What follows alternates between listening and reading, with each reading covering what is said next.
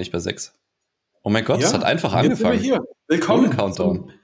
Man on a Mission Podcast, mein Lieber. Ja, Schön, dass du eingeschaltet hast.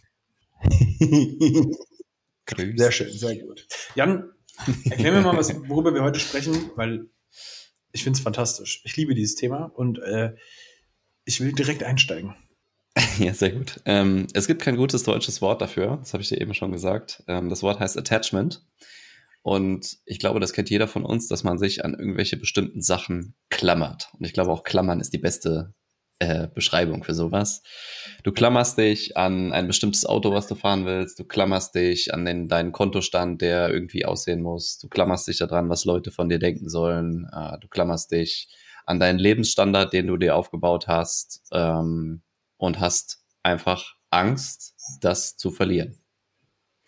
Und das hört sich jetzt erstmal nicht so problematisch an, weil das sind ja alles coole Sachen. Gutes Auto, gutes Geld, gute Leute äh, und ein guter Lebensstandard. Aber, wie wir beide, glaube ich, auch schon erfahren haben, ist die Angst, das zu verlieren, das Problem, was entsteht.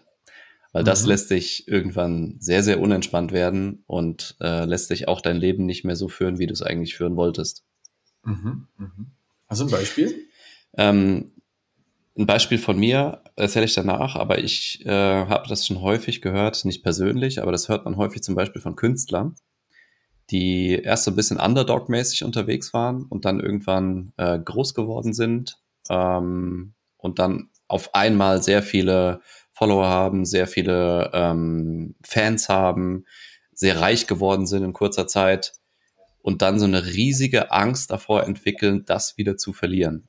Und dann Mhm. auf einmal ähm, sich daran klammern an diesen Erfolg und an alles, das, was jetzt in letzter Zeit so Gutes passiert ist. Mhm. Und dass dann auch ein gewisser Druck entsteht, jetzt abliefern zu müssen.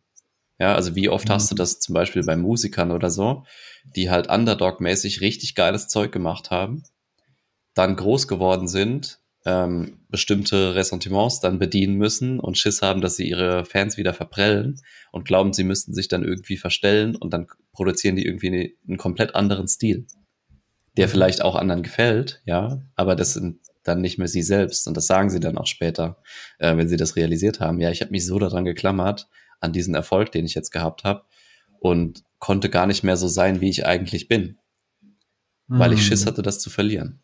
Ja. Und das ist äh, jetzt bei mir aus persönlicher Geschichte, also ich, ich bin noch nicht so fame, dass ich sowas habe.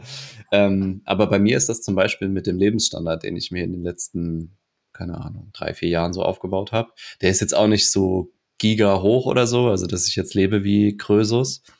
Ähm, aber ich habe mir einfach gewisse Standards aufgebaut, was, äh, keine Ahnung, das Auto, das ich fahre, ähm, wie, wie mein Kontostand auszusehen hat, wie viel äh, Sparbeiträge ich im Monat zur Seite legen kann, äh, welche Klamotten ich trage, bla bla bla. Also alles so, was materiell irgendwie gebunden ist, wie meine Wohnung aussieht ähm, und so weiter. Ne?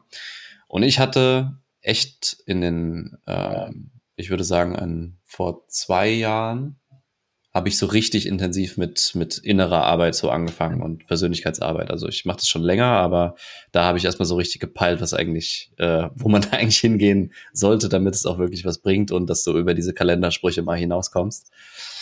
Ähm, äh, man braucht immer so ein bisschen, bis man dieses Momentum entwickelt, dass man wirklich into this ist. So. Ja, ja. Äh, und glaub mir, into this zu sein, ist ein Unterschied zu, äh, ich lese mal ein paar Bücher von Tony Robbins und habe ein paar Motivational-Seiten abonniert und bin jetzt gehypt, weil ich äh, auf einmal Bock auf mein Leben habe.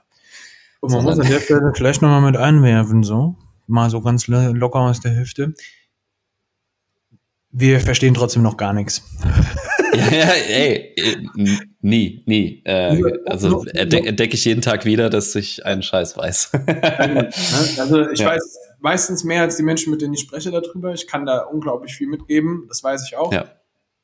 Aber in meiner Welt gibt es da oben noch Leute, und ich sage damit Absicht da oben, ähm, Mhm. weil die einfach ein 73 Stufen noch in dieser Entwicklungsdings über mir stehen, wo ich einfach mir denke, es ist unglaublich, wie weit man in dem Bereich sein kann, wie unglaublich krass man sich da entwickeln kann, wie viel da gehen kann, wenn du, wenn du dich mal wirklich drauf einlässt und äh, die, ja. die ekelhaften Schritte gehst. Aber jetzt äh, schweife ich schon wieder zu weit aus. Du warst eigentlich dabei, eine Geschichte zu erzählen.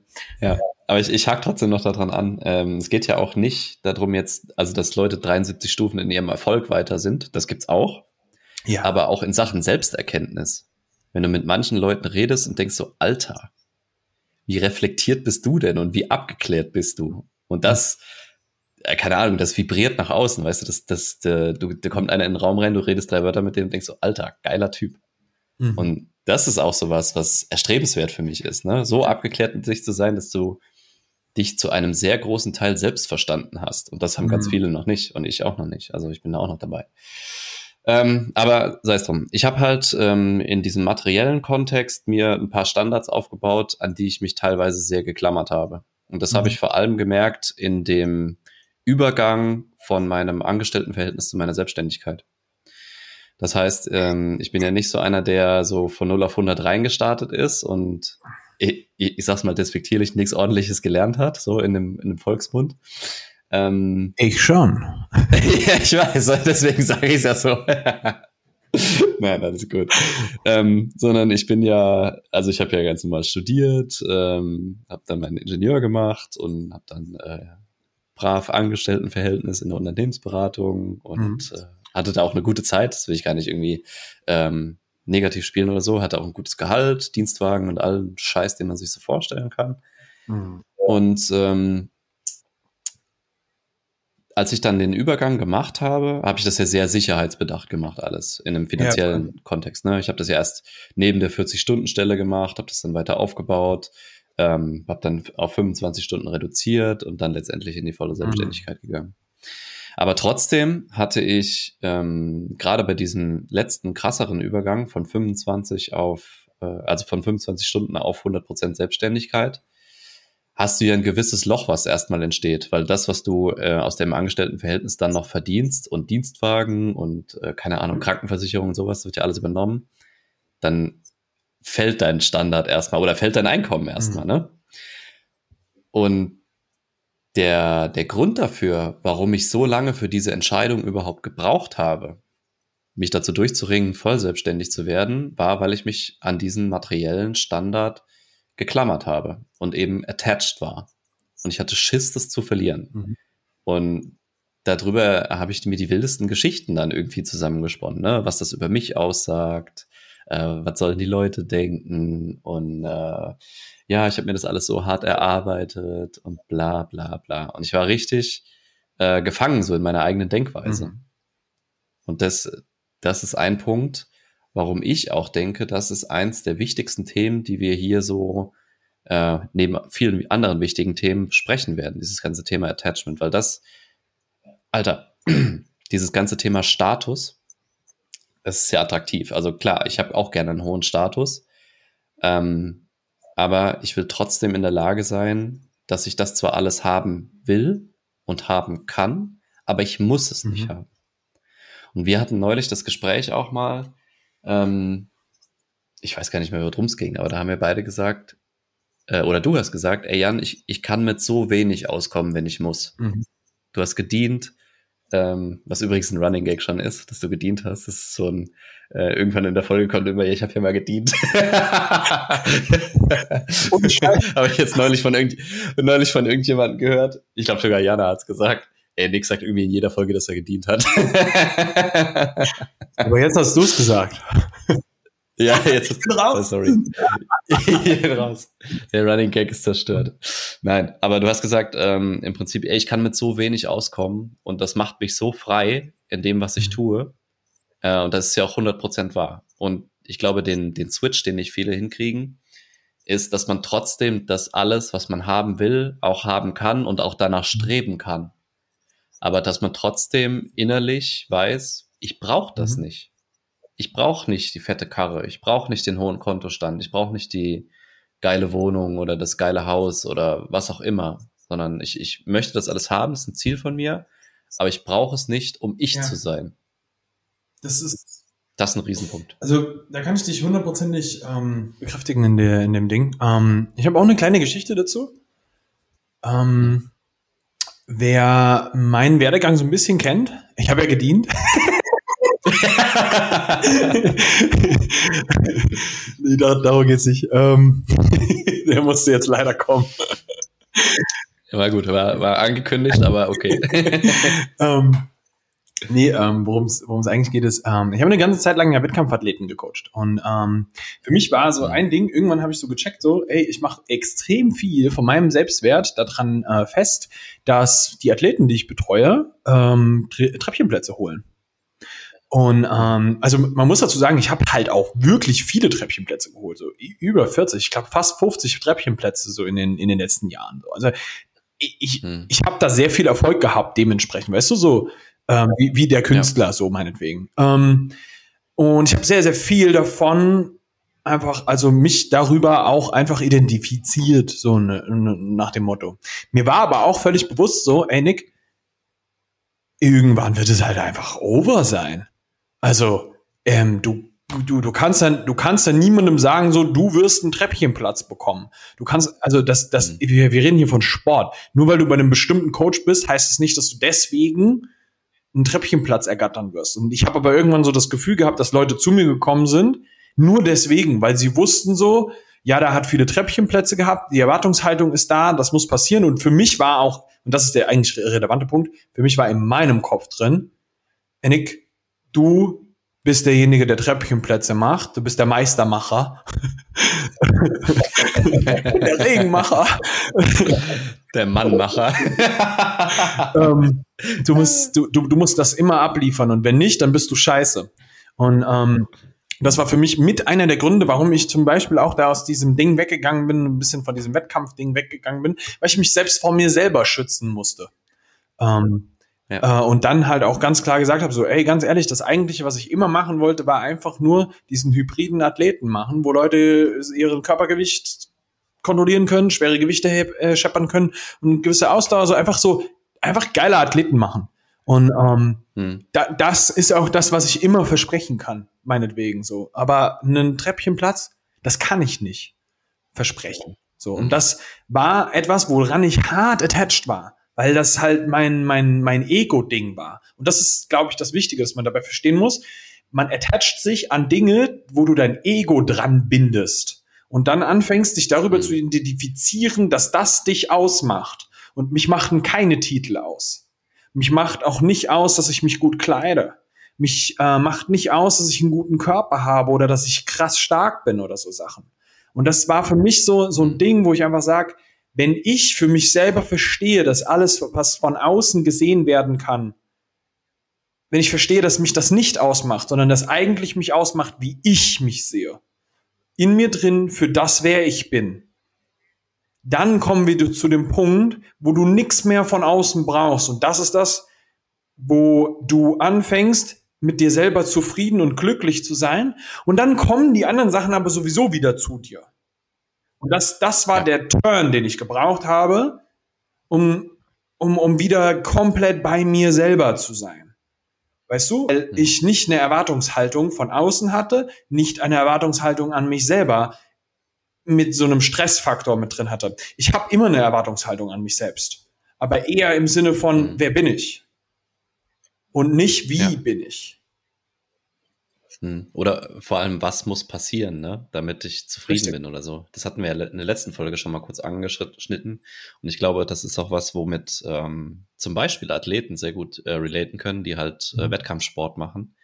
Wenn du mit einer gewissen Erwartungshaltung an einen Wettkampf drangehst, dass du jetzt irgendwas abliefern mhm. musst und dass das genau so eintreten muss, die Bedingungen perfekt sein müssen, der Versuch perfekt sein muss, dann ist es sehr häufig so, dass du verkackst. Und ich glaube, wir haben ja beide äh, auch Wettkampferfahrung. Ähm, meine besten Wettkämpfe, sowohl in, dem, in, in, den Teamsportarten als auch im Kraftbereich, waren immer dann, wenn ich völlig erwartungslos an den Wettkampf mhm. drangegangen bin. Und ich meine jetzt nicht, dass ich gesagt habe, ich gebe jetzt nicht mein Bestes oder so, das, das meine ich überhaupt nicht, sondern ich muss die und die Marke erreichen, ich muss jetzt einen neuen PR ballern oder ja. was auch immer. Sondern ich, ich will das alles machen, ich will mein Bestes geben, aber ich bin völlig erwartungslos an das Ergebnis, was heute passiert. Und das waren immer die, die Wettkämpfe oder Spiele oder Turniere oder was auch immer, wo ich am besten performt habe, weil ich null Druck von mir selbst hatte. Sondern ich habe einfach gesagt, das, was, was heute drin ist, hole ich raus. Und damit bin ich völlig. Das okay. darf man wirklich nicht missverstehen als Ambitionslosigkeit. Nein, Null. Weil die Ambitionen, die ich an mich selber habe, ist, ich gehe da rein und ich werde verdammt nochmal alles tun dafür, dass ich heute die Bestleistung abliefern kann, die ich heute abliefern kann. Und das ist das Beste, was ich heute machen kann. Ich kann mir nie vorwerfen, dass ich nicht das Beste rausgeholt habe, was ich hätte rausholen können für heute. Ich gehe ja. jeden Abend heutzutage ins Bett und bin zufrieden mit meiner Performance des Tages. Jeden Tag.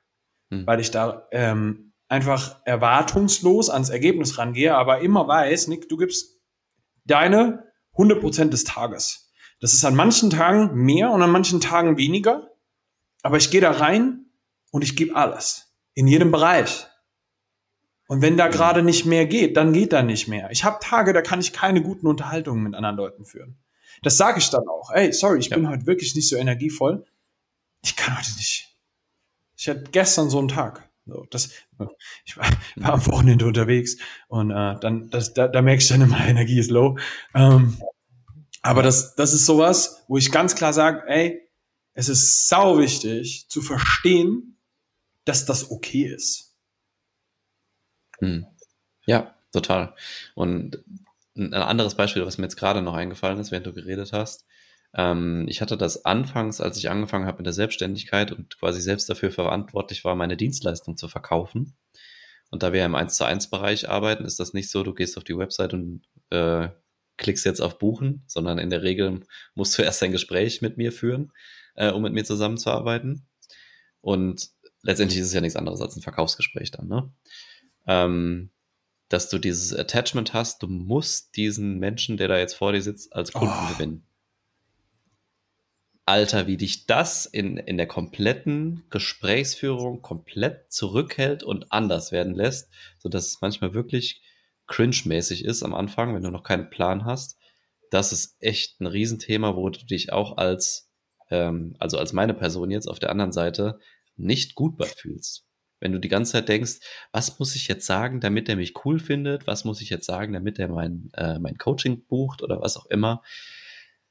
Boah, das macht dich fertig. Also, und genau das, dass dann Leute so verkrampft mit sowas sind, macht dann den Gegenüber halt auch eklig. So, also für den ist das ein ganz ekliges Gefühl. Ja, so. genau. Jetzt, ich habe ein ganz kleines Beispiel dazu. Ja. Ähm, die Tage habe ich von ähm, einem Bekannten von mir eine Nachricht bekommen, so, ich weiß nicht, ob er den Podcast hört, ich hoffe, du hörst den, ne, mein Lieber. Ähm, der hat mir geschrieben, dass er jetzt demnächst hier in die Nähe von Gießen zieht und wenn er dann hier ist, dann müssen wir auf jeden Fall mal was zusammen machen, so, ne? Und da habe ich gesagt, ja klar, voll gerne. Ähm, hau mich an und sagte so, ja, wir wollen ein Haus kaufen. Und ich habe ihm dann instant gesagt, ey, guck mal, ähm, mein Bruder macht Finanzdienstleistungen. Wenn du irgendwas in dem Bereich brauchst, wenn ihr das Haus jetzt kaufen wollt oder sowas, gell, lass dich mal einfach von dem beraten. Und von dem kam aber instant, ah, du kriegst dann Provision dafür, oder? Und ich war so, nee, ich krieg da nicht mal einen Cent oder so, sondern für mich, für mich war so, mein Bruder macht es halt unabhängig, weißt du? So, und du kannst dir von dem halt verschiedene Angebote reinholen. Das wird wahrscheinlich intelligenter sein, als wenn du zu deiner Dorfbank gehst, die dir halt nur ein Angebot legen kann. Weißt du, gerade in dem Bereich so, in den jetzigen mhm. Finanzmärkten so, denke ich mir halt so, puh, Digga, ich würde mir schon so ein paar verschiedene Sachen anhören. Ne? Und er hat es aber instant so verstanden, weil er halt wahrscheinlich sehr viele Leute schon erlebt hat, die da mit diesem Attachment an den Abschluss rangehen. Weil das ja so typisch ist. Ja. Das ist so typisch, dass Leute mit dem Ding reingehen, die müssen dir was verkaufen. Und ähm, jeder, der into Sales ist und länger into Sales ist, weiß, du wirst schlechter Leute abschließen, wenn du an das Ergebnis gebunden bist. Vor allem, wenn du an Ergebnis mhm. für dich gebunden bist. Wenn du dich an das Ergebnis für den, für den, für den Gegenüber bindest und sagst, mir geht's aber darum, dass er das beste Outcome hat, hast du bessere Abschlüsse. Und das ist sehr interessant, weil das wiederum ist ja wieder das, was dich eigentlich ähm, wieder zu dem Punkt zurückführt. Immer dann, wenn du das von deinem eigenen Ego löst, funktioniert's besser. Und das ist der Punkt, um den es eigentlich ja. gehen muss. Ja, also da kannst du jetzt den Übertrag aus diesem klassischen Sales-Bereich nehmen. Ähm, es geht nicht immer darum, dass du Abschlüsse führst, sondern es geht vor allem darum, dass du dem Gegenüber das beste Ergebnis für ihn rausholst. Ich habe das schon so oft erlebt, dass ich mir einfach dachte, so, ey, mein Gegenüber hier gerade, egal was das jetzt war, so, ne? Es geht ja darum, dass er das beste Outcome hat. Ob ich jetzt einem Freund mhm. den besten Wein empfehle, den ich kenne, oder ob ich ähm, irgendjemandem eine Restaurantempfehlung gebe oder ob ich irgendjemandem sage, guck mal, mein Coaching ist was Großartiges oder das beste Gym der Stadt, ja, so solche Sachen, alles Mögliche. Mhm. Es geht doch eigentlich immer nur darum, dass der Gegenüber was Geiles hat. Und da muss man nur das Ego rausnehmen und schon funktioniert das Ganze. D das Ding ist, der andere muss auch verstehen, dass du ihm was Gutes tun willst. Wenn du das Ego weglässt ja. und dieses und dich damit selber von dem Ergebnis löst, weil was der andere daraus macht, kannst du eh nicht äh, beeinflussen. Ja, eben. Also ich glaube auch, keine Ahnung, wir haben ja beide so auch äh, Business Coachings und Sales Coachings und sowas gemacht und teilweise ist da, also dieser, dieser Markt ist ja relativ gebrannt. Ich glaube, dass wir gerade in so einem Umschwung wieder sind, aber wenn du selbst im, äh, im unternehmerischen Bereich drin bist oder im selbstständigen Bereich und dann dazu noch auf Social Media aktiv bist, dann kriegst du ja am Tag irgendwie drei Nachrichten von irgendwelchen Leuten, die in der ersten Nachricht pitchen und dir was verkaufen wollen oder dich in irgendein Gespräch mhm. zerren wollen. Und wenn du dann mal so ein Gespräch eingegangen bist, dann wirst du mit irgendwelchen Techniken da äh, Suggestivfragen und so bombardiert und sowas. Und du, Digga, du fühlst dich ab der ersten Minute scheiße in diesem Gespräch. Ja. und, und ich glaube, da deswegen sind Leute auch sehr äh, gebrandmarkt, was das Thema angeht. Also das, das, was du gerade gesagt hast, ne, du hast ja im Prinzip nur gesagt, ey, ich kenne jemanden, dem vertraue ich, das ist in dem Fall mein Bruder, ähm, der kann dir da eventuell helfen. Wenn du mit, mal mit dem sprechen willst, dann gebe ich dir gerne seinen Kontakt. So, du hast das wahrscheinlich nicht wörtlich so gesagt, aber das war ja, ja. die Kernessenz daraus. Dass er jetzt daraus interpretiert, ja, der kriegt bestimmt Provision und äh, der will mir irgendwas andrehen. Das ist ja, es hat ja eine Vorgeschichte. Ja, hundertprozentig. Ja, das, das, das finde ich so krass. Und ich, ey, wenn ich meine, meine, ähm, Verkaufsgespräche oder Beratungsgespräche oder was auch immer, Kennenlerngespräche, ähm, mit denen vergleiche, mit denen ich, die ich vor drei Jahren oder so geführt habe, das ist ein himmelweiter mhm. Unterschied. Weißt du, damals wollte ich, also damals war ich halt darauf gebrandmarkt, ne? Ich würde gerne Kunden gewinnen jetzt. Das, das will ich jetzt auch noch. Aber ähm, mir ist das das erste Mal so richtig bewusst geworden, als ich dem ersten im Beratungsgespräch gesagt habe, ey, ich glaube, ich kann dir nicht so gut helfen, aber ich kenne jemanden, der dir helfen kann wenn du das erste Mal dir eingestehen kannst, ich bin nicht die richtige Person ja. für dein Problem. Und ich, ich kann mein Ego davon lösen, aber ich kann dir jemanden sagen, mit dem du mal sprechen solltest, weil ich glaube, der kann dir besser helfen. Das ist so wichtig. Und, und das, das Witzige ist, der erste, zu dem ich das gesagt habe, der ist danach mein Kunde geworden. Weil er dann ein anderes Problem hatte, wo ich dann besser helfen konnte.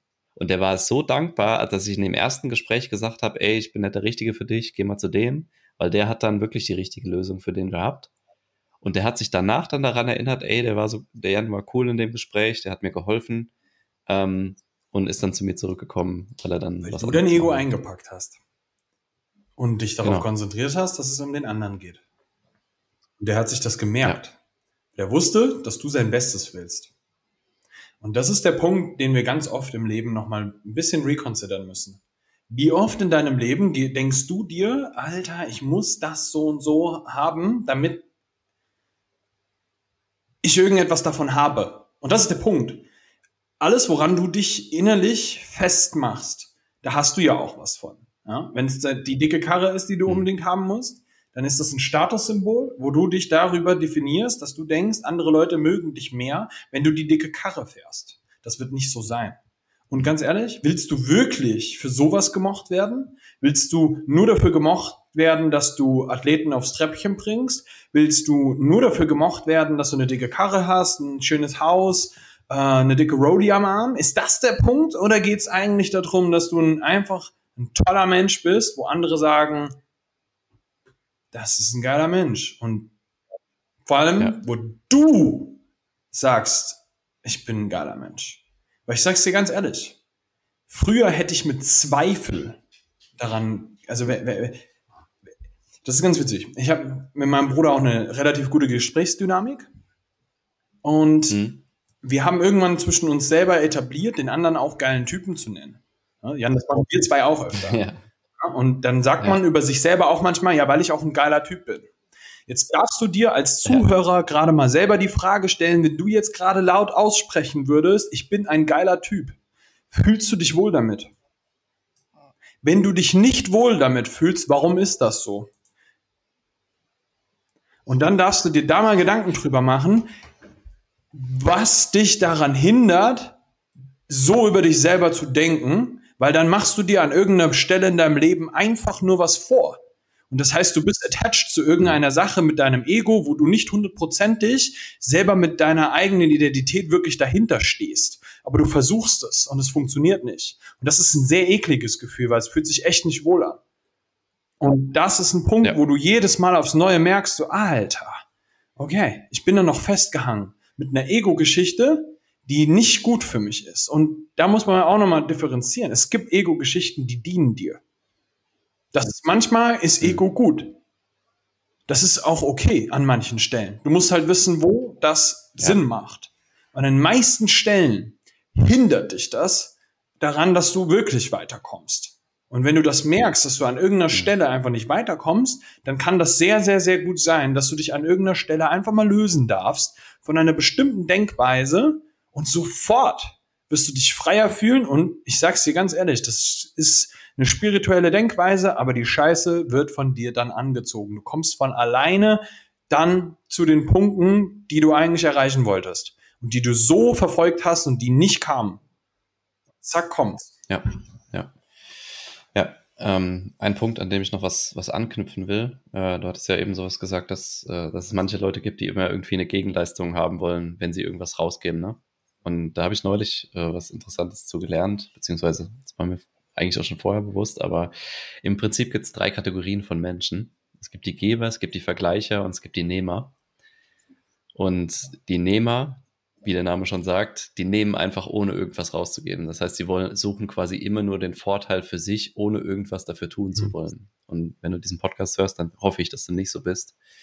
Ähm, und wovon es aber auch viele Leute gibt, die es eigentlich, also die auch coole Typen sind, und die es gar nicht so meinen, sind die Vergleicher, die quasi etwas rausgeben, aber dafür auch etwas verlangen, auch wenn sie die, dieses Verlangen nicht wirklich mhm. aussprechen.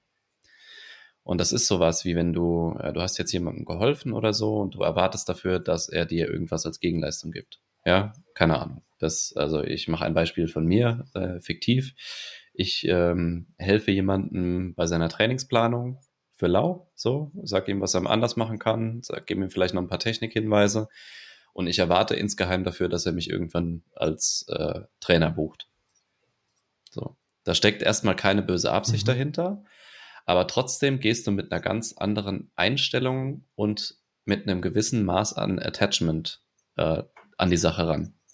Und das macht dich unfrei und vor allem nimmt dir das so ein bisschen inneren Frieden. Und das hört sich auch spirituell an, das ist auch so.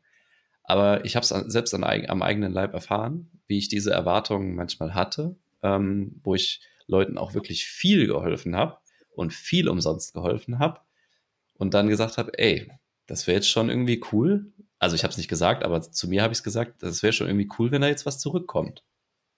Und das hat mir ein schlechtes mhm. Gefühl gegeben. Und ähm, wenn du so jemand bist, also jemand, der oft vergleicht ähm, und etwas, immer etwas als Gegenleistung erwartet, dann lade ich dich herzlich dazu ein, mal drüber nachzudenken, was wäre, wenn du ein, ein Geber wärst, wenn du einfach absichtslos gibst. Informationen, Hilfe, Unterstützung, Weiterempfehlung, alles, was du an Wissen in dir hast, alles, was du an Fähigkeiten in dir hast, womit du jemanden anderen gerade helfen könntest und es ihm einfach gibst. Ohne einen Hintergedanken, dass der jetzt irgendwas dafür tun muss, dass er dich dafür bezahlen muss oder sonst irgendwas. Und das ist echte Power. Mhm. Das macht dich so erstens glücklich und zweitens macht dich das frei. Mhm. Das gibt dir so eine innere Freiheit, weil du weißt, ey, ich habe dir was gegeben, ist alles cool, wenn da nichts zurückkommt, weil ich weiß, an irgendeiner Stelle wird es zu mir zurückfließen. Und das kann über 86 Kanten und Ecken sein und das kann erst vier Jahre später sein. Aber ich habe die Überzeugung und das Vertrauen darin, dass es irgendwie in mich zurückfließen mhm. wird. Und du kannst daran glauben, du kannst es auch lassen. Wenn du daran glaubst, gibt dir das ein unbeschreiblich gutes Gefühl. Und alleine das ist es wert. Und alleine das ist es wert. Das ist das. ist, also ich finde das ganz, ganz, ganz, ganz wichtig, dass man das mit im Kopf hat, weil ich weiß, dass ich ähm, beispielsweise, jetzt können wir eine persönliche Geschichte raushauen. Ja. Ich habe gerade Sally Wetzlar gegründet und ähm, habe das aufgebaut, riesengroß gemacht, unglaublich vielen Menschen damit geholfen ihre Fitness-Journey zu starten, damit weiterzumachen, sie mental stark zu machen, so ohne dass ich das gewollt hätte oder so. Es ist einfach passiert. Ich habe das einfach gemacht, weil ich es gerne gemacht habe. irgendwann war ich attached. Mhm. Ich weiß auch, dass ich daran attached war, emotional, dass ich etwas zurückbekomme, als ich gegangen bin. Als ich gegangen bin, habe ich kein krasses Ciao bekommen. Ein bisschen von den Leuten so, die in, im, im Vereinstraining drin waren so. Aber ich habe beispielsweise es organisiert, dass wir damals für einen anderen Trainer, der gegangen ist, einen unglaublich crazy Abschied gemacht haben.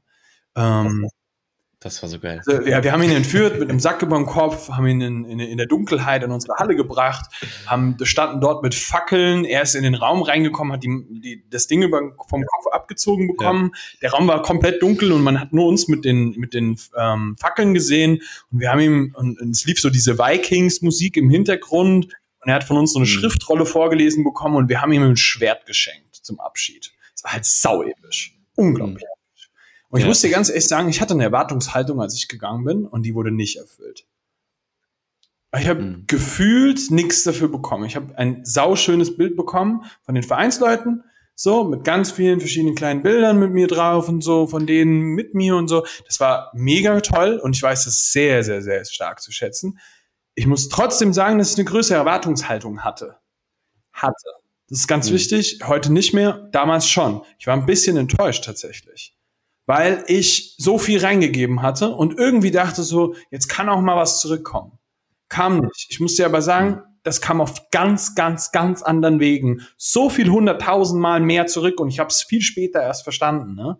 Weil es, man muss halt wirklich sagen, so, wir leben das Leben vorwärts und wir verstehen es aber immer nur rückwärts. Und das war genau so ein Punkt, wo ich ähm, einfach für mich selber heute sagen kann, ich verstehe viel von dem, was erst rückwärts gekommen ist. Ich habe die Liebe so viel mehr schon zurückbekommen. Auch währenddessen schon und ich habe es oft nicht verstanden. So, weißt du? Und mhm. der, der Punkt war aber, warum ich an dem Punkt ein negatives Gefühl hatte, war einfach nur, weil ich mich mit einer Erwartungshaltung an die ganze Sache wirklich attached hatte. Ich habe mich da dran geklammert und gedacht so, ey, wo ist meine Wertschätzung? Wo ist das? Mhm weil ich aber für mich selber an dem Punkt auch noch nicht meine Wertschätzung mir so krass gegeben habe, dafür, was ich gemacht habe. Und ich glaube, dass der wichtigste Punkt, um sich selber von Sachen zu lösen, tatsächlich erstmal die, die Sache ist, dass du dir selber die Wertschätzung für das gibst, was du da machst. Wo du, wer du bist, wie du bist. Ähm, weil ganz ehrlich, am Ende des Tages, ich habe noch keinen einzigen Menschen kennengelernt, der nicht auf seine Art und Weise großartig ist.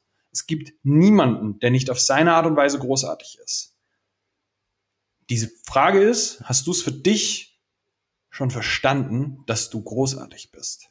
Lebst du das in dir für dich? Glaubst du fest daran, wenn du laut aussprichst, dass du großartig bist, dass du großartig bist? Oder fühlt sich nicht gut an? Hm. Wenn nicht, geh da mal rein und löst dich von dem ganzen anderen Scheiß.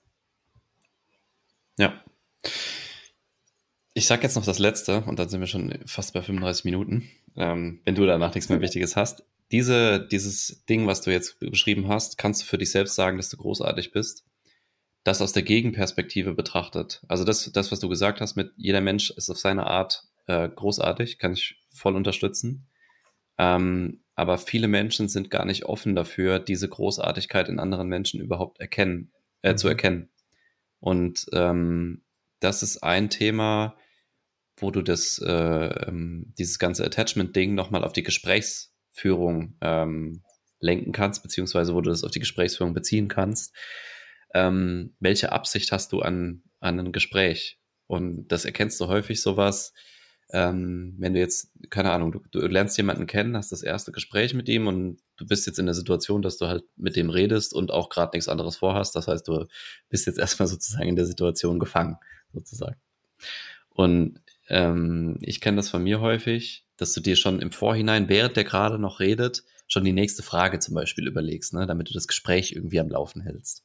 Und dann schon merkst, okay, ich höre dem eigentlich gar nicht mehr richtig zu, sondern ich will irgendwie das Gespräch so dem, am Laufenden halten. Und das nimmt dir indirekt die Möglichkeit, dein Gegenüber wirklich kennenzulernen. Und das ist mega schade, weil da steckt häufig dann diese Großartigkeit eben drin, wenn du die Leute einfach mal reden lässt und wirklich mal zuhörst und auch mal ähm, die Möglichkeit dir selbst gibst, nicht gleich die nächste Anschlussfrage zu stellen, sondern einfach mal den, denjenigen wirklich ausreden lässt und vielleicht auch mal kurz nachdenkst darüber, was er gesagt hat und dann ja irgendwie überlegst, wie, wie äh, frage ich jetzt weiter oder was interessiert mich denn wirklich? Und nicht nur denkst, wie kann ich das Gespräch jetzt am Laufenden mhm. halten? Und das ist ein Punkt, wie man Leuten ähm, sozusagen die Chance nimmt, ihre Großartigkeit überhaupt erstmal ja. zu zeigen. Und man nimmt sich selbst die Möglichkeit, die Großartigkeit von anderen Leuten zu erkennen. Und das ist ja auch schade. Und damit würde ich gerne closen, wenn du nichts bitte, mehr bitte, Wichtiges bitte. hast.